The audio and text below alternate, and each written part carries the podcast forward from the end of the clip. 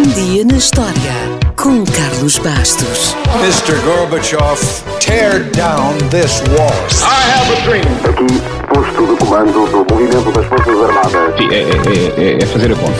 Houston, we have a problem. Yes, we can. And now for something completely different. Não há nada mais prático do que ter uma lata de abertura fácil à mão, pode matar a sede e a fome, uma feijoada enlatada ou até mesmo uma lata de atum já resolveu o problema de muitas barrigas. O problema é quando a lata não é de abertura fácil e não se tem abre-latas à mão. Já todos passamos por isto. Por isso, hoje vamos falar de J. Osterhout, que em 1866, neste dia, patenteou uma nova lata que vinha com uma chave para abrir. O início desta história dá logo pensar, porque não deixa de ser curioso e, ao mesmo tempo, quase inacreditável verificarmos que a lata de conserva foi inventada pelo menos 50 anos antes dos abre-latas. O que imediatamente nos leva a perguntar como é que eles conseguiam abrir as latas. Já lá vamos. A ideia de conservar alimentos vem de longe. Os romanos já tinham as suas conservas, não em latas, mas em ânforas, e foi preciso esperar ainda bastantes séculos pelos recipientes de metal. Quem ficou com os créditos do uso mais generalizado de latas foi a Marinha Holandesa, ainda no século XVIII. E lá dentro só punham uma coisa: salmão.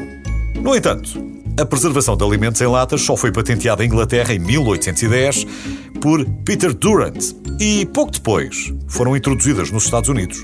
Na altura, o público não lhes deu grande importância, mas o exército deu. Os soldados britânicos começaram logo a levar nas suas mochilas latas de conserva e para abri-las usavam a sua baioneta. Se por acaso a baioneta não dava conta do recado, não havia problema. Para esses casos difíceis, recomendava-se o recurso à espingarda e um tiro, por norma, solucionava o problema. Alguns fabricantes, nos rótulos das latas, escreviam instruções deste tipo: cortar à volta da parte superior com escopro e martelo. Outros aconselhavam simplesmente que se recorresse a qualquer objeto cortante que se tivesse em casa para as abrir. De facto, as primeiras latas de conserva eram enormes, muito pesadas e com grossas paredes de ferro. Só a meio do século XIX, quando se conseguiu criar um recipiente mais leve e com rebordo na parte de cima, é que se pôde pensar num abre-latas. O primeiro que foi inventado assustava qualquer um. Era uma mistura de foice e de baioneta. Mas, como era perigoso não só para quem usava, como também para aqueles que assistiam, depressa foi abandonado. As pessoas preferiam usar os meios que já conheciam, como o escopro, a baioneta ou a simples faca. Há até quem defenda que o espaço de décadas entre a invenção da lata e a invenção do abre-latas pode ser justificado pela funcionalidade das ferramentas que estavam à disposição de toda a gente versus o custo e o esforço de criar uma nova ferramenta.